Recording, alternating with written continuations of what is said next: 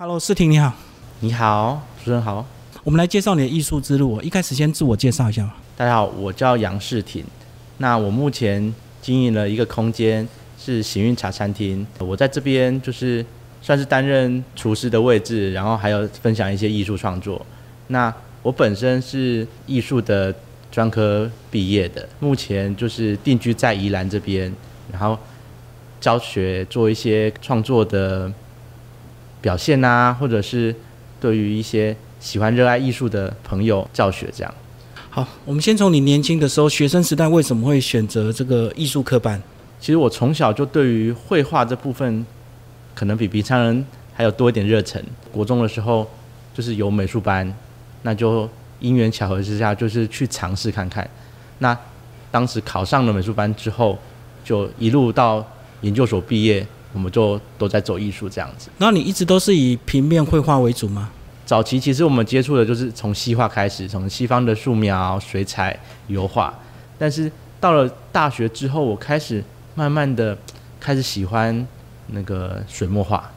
那因为水墨画里面的线条还有一些质感，对我来说开始慢慢的着迷。对，所以我到大学研究所之后，我就是慢慢从西画转变成去画。水墨研究所毕业之后，我开始慢慢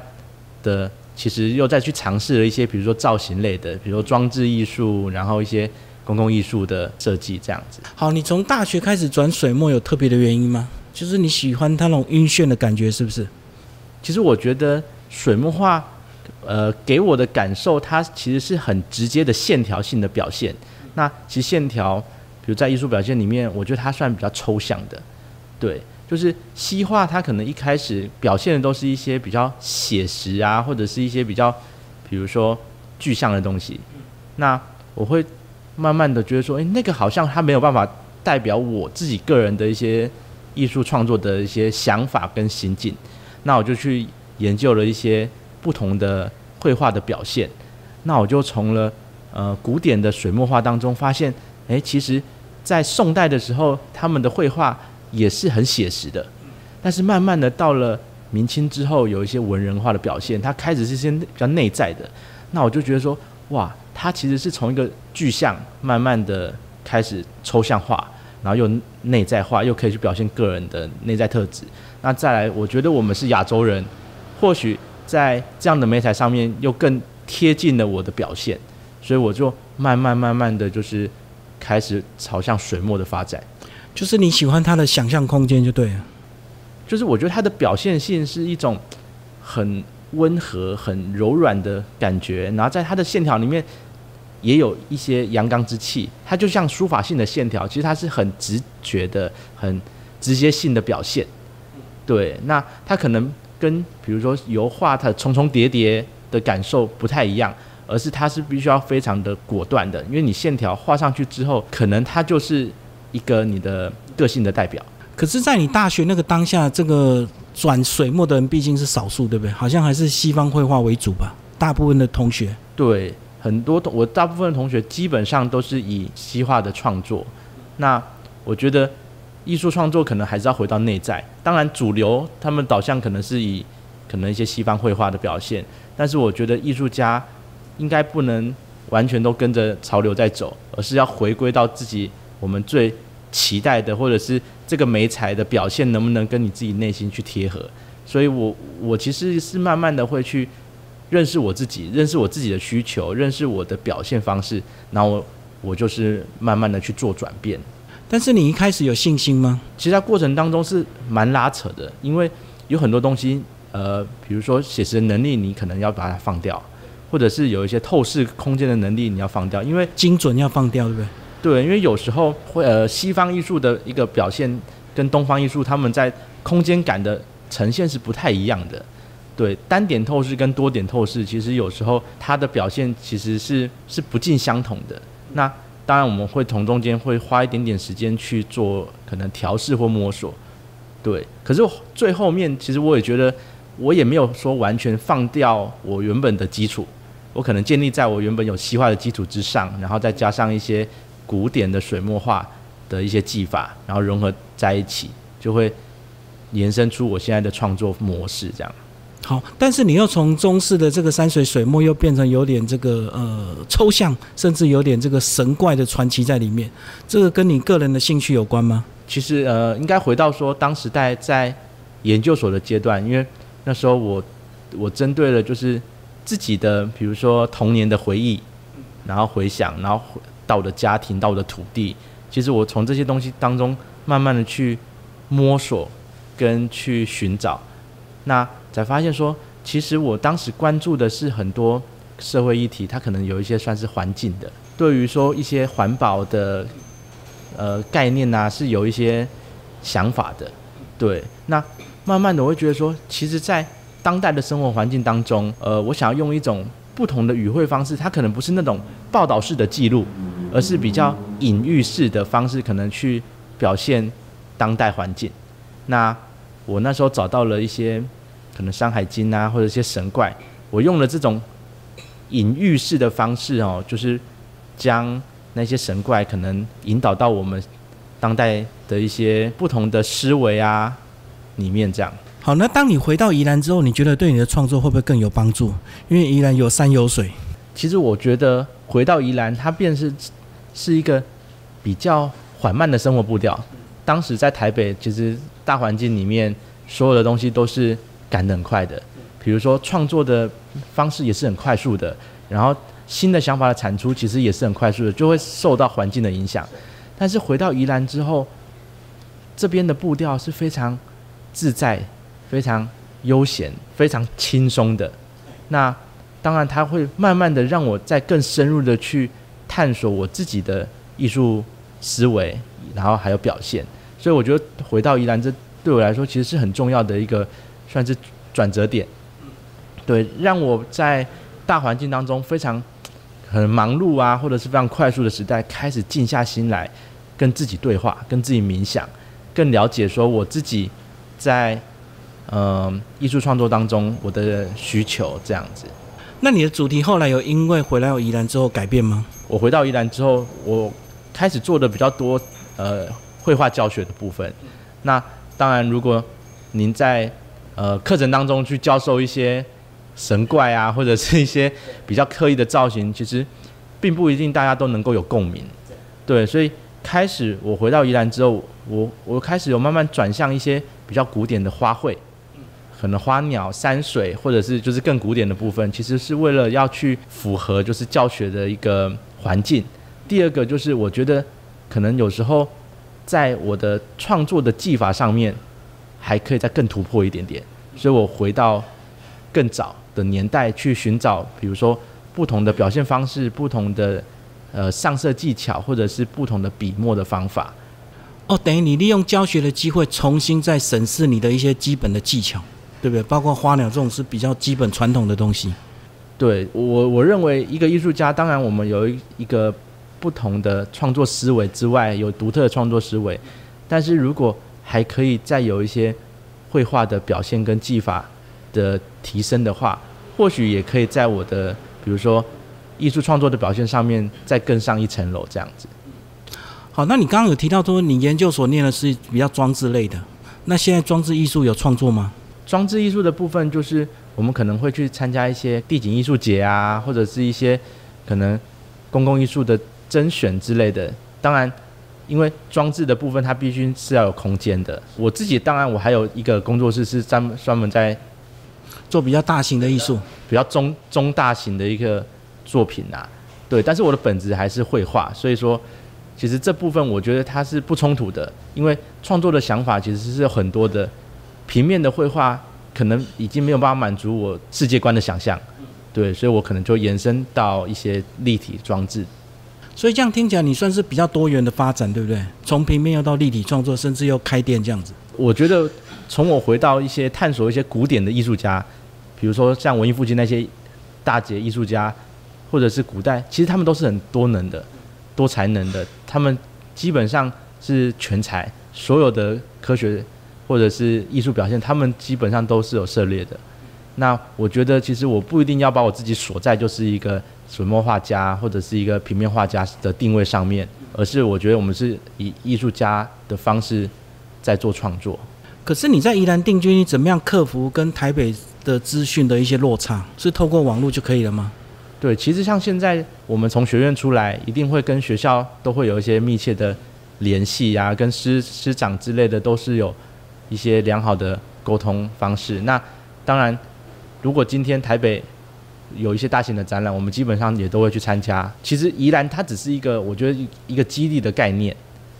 我们宜兰到台北其实也不是说一个非常遥远的距离，对，所以今天我们在这边创作，可是我们的心。或者是我们的思维也是可以去跟他们去做连接的，对我觉得这没有什么太大的困难。那你有慢慢酝酿出比较属于宜兰在地的主题或系统吗？就是在你的创作路上。目前的话，因为回到宜兰其实也是短短大概三到五年的时间呢，因为中间还有去当兵，对，所以其实我觉得再重新回来沉淀这部分，我觉得我还可能还需要一点时间的酝酿。是有已经有一些创作想法正在产出，不过至少在学生的互动上是直接的嘛，对不对？那教学上的一些回应，应该有也会影响到你吧？教学上面会，但是我觉得对我来说，呃，有一些更内在的东西，比如说我是一个用绘画在记录我生命的人啊，那其实我觉得在创作上面，我不一定说一盆美丽的花，它就能够完成就呈现我自己的内在，或许它还会有。可能变异过的，或者是有更多的想法，因为有时候内心的一个算是脉络，他也不可能说完全的呃把它抛弃或者是斩断这样子，对。但是呃在教学上面，比如说对于一些古典绘画、花鸟、人物或者是山水画的一些呃描写啊，其实当然隐隐约约也会对我的创作思路有一点点启发，我觉得这个是是有的。哦，所以它一直是你的基础跟根本就对了。对，就是说，我觉得我我不会刻意去，呃，把它们全部都把它拆开分在一起。我会觉得说，今天在创作的，比如说我的灵感来的时候，我就会去随手去寻找可能合适的媒材、合适的工具、合适的表现方式，然后就去做创作。对，对我来说，这些所有的东西，它都已经可以融合在一起了。我不分说。东方、西方或部分立体或者是平面，今天我觉得哪一件表现方式是最能够贴切我这件作品的呈现，其实我就会这么去做。你未来有去驻村的打算吗？不管是台湾或国外，驻村当然如果有机会，我一定会去，因为驻村它它是一个非常难得的一个体验。怎么说呢？因为我们不认识那个环境的人，我们到了那边去，其实要重新认识、融入他的文化，融入他的一个环境，融入当地之后，可能再借由我们本身的一个可能创作思维，再去跟他媒合。我觉得它是一个很特别的一种行为。对，所以如果今天有驻村的机会的话，其实我也都会去尝试。好，你最后把这个空间介绍一下，好吧？我们今天在这个茶餐厅相遇，然后为什么你会开这样的一个港式点心的一个这个？呃，行运茶餐其实是我跟我的家人一起共同经营的。那我们开店到今今天九年，对，那中间也有经历过疫情啊，经历过很多风风雨雨，对。那其实这个部分我们不只是当时不是为了做茶餐厅，而是以我工作室。我的教学空间发展的，但是慢慢的，大家来我空间之后会说，哎，你是不是可以有一点点不一样的可能，呃，饮料啊，或者是餐食啊，或者什么的，提供在空间里面多一点点复合性的可能性。那我们就开始去回想说，呃，如果我今天加入了一点点这项的东西，我要放什么？那回到其实我从前，我们小时候其实是在香港跟广州成长的，我在那边经历了几年的时光。那我在国中的时候回来台湾读呃美术班，对，那所以我们就会会想说，哎，其实这样的异国的一个味道，其实还留存在我们的内心里面，所以我们重新的去找了一些老师傅，教我们就是一些比较道地的，对，比较道地的一些烹饪的技巧啊，然后一些餐饮的的美食，然后我们就回来就。试着去经营这个空间，这样子，然后也顺便可以展现你的一个作品就对了。对，因为如果今天一间艺廊哦，每天会进来的人可能不是说很多，但是如果今天我经营的是一个用餐环境，其实大家都会觉得它比较不会那么远，他会觉得说，诶，其实来这个空间会比进去一廊容易一点点。那其实当他进来之后，我们就会跟他去分享一些艺术的可能性啊，或者是意思说艺术的脉络，对，所以其实我是借由餐饮的部分稍微去包装一下我们的可能艺廊空间这样子。诗婷帮我们介绍你身后这两件作品。好，那我从我比较早期的这个，算是二零一四年那个时候的系列，大概将近快十年前，当时创作的部分，它比较是内在的部分，我觉得它算是一个可能我内心身影的一个投射吧。对，所以当时画了一系列这种比较神怪式的呃造型。对，当慢慢的之后，比如说研究所毕业了，然后又出来工作教学之后，到了现在。然后又开始可能带很多呃学员在画画，那慢慢转变了说哦，有很多学员给我一些回馈说，哎老师啊，你能不能带我们画一些比较可能漂亮的啊、美丽的啊，或者是画一些花卉可以放在家里面的，对，慢慢所以我我就会呃往这种比较古典式的，比如像瓶花系列，那它算是一个。比较日常生活当中会比较常见的一些题材，比如说花卉啊、花鸟。那我的基础其实就是会回到一些古典化的临摹，然后再慢慢的加入一些我可能个人的思维在里面，这样子。好，我们先从早期这件作品，你说它有你内心的一个投射，所以是因为这个小孩的关系，还是抱着的那条鲤鱼？其实我觉得，呃，当我们创作者回到内在去探索自己。可能内心深处的时候，当有时候有一些是，呃，比较痛苦的回忆，然后可能有一些是开心的，有很多很复杂的情绪。那其实当时我创造了这样的算造型，我也不算它是人哦，我觉得它就是一种有机体，对，一个有人形造型的孩童造型。那但是为什么就是孩童呢？而不是有人问我说，哎，为什么不是大人呢？为什么不是？老人呢？为什么是孩童？其实我觉得孩童的心地是很纯净的、很纯真的、很无邪的。对，那我觉得在当时在，呃，像一个孩子一样的思考，我觉得是我在我创作当中是回到更早期的一个状态。当然，这一张画它只是我那一系列当中的可能一个小小的片段吧，可不可以这么说？小小的片段而已。所以，当然如果还想要。更了解我，可能要看我更长那个时期的比较长时间、更多的作品，他才会慢慢的去，比如说拼凑出一个记忆或者是一个想法这样。好，那当你因为教学的关系，为了带领学生，所以你回头再画这种传统古典的东西，应该在心境上或在技巧上会不一样吧？跟你在大学时期刚接触的那种心态，刚开始在学习的时候，我们当然一定会先从临摹开始，会掌握学习很多可能前人的技法。然后或者是一些当代的画家，或者是一些古典画家，但是慢慢到创作的阶段的时候，其实也大概有十十来年哦。那个时候其实会慢慢的就是忘掉那些东西，因为你要重新用你新的语言去诠释。对，那当我回来做教学的时候，其实我会开始去归纳，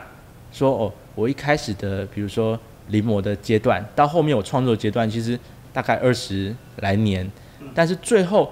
教学跟艺术创作是两件事情，因为你要把你的想法有一点点算是整理比较让人家好吸收的方法，就比较系统。对，应该是对这么说，就是比较系统化的表现的时候，比较能够让学员，比如说真正的理解或者是学习到。那我开始会再重新回去研究古典，那古典的每个步骤、每个画法，或者是笔墨的呈现跟用色的表现，其实。开始不一样，那我重新回去探索的阶段，发现哇，原来世界或者是原来古典艺术很美，对，当然从中间我会开始会吸收到一些新的精华，然后延伸得出新的系列。虽然很多人会说哦，老师啊，你这很反差诶，但是我觉得我的艺术表现其实来自于生活，我的生活状态跟环境的改变，其实我是很实在的在去做。就是我的内心的想法啊，我就是这个时期跟下个时期不同，但是我觉得不同的状态，我还是有有把握是能够去做可可能不同系列的延伸这样子。嗯，好，谢谢试听。谢谢。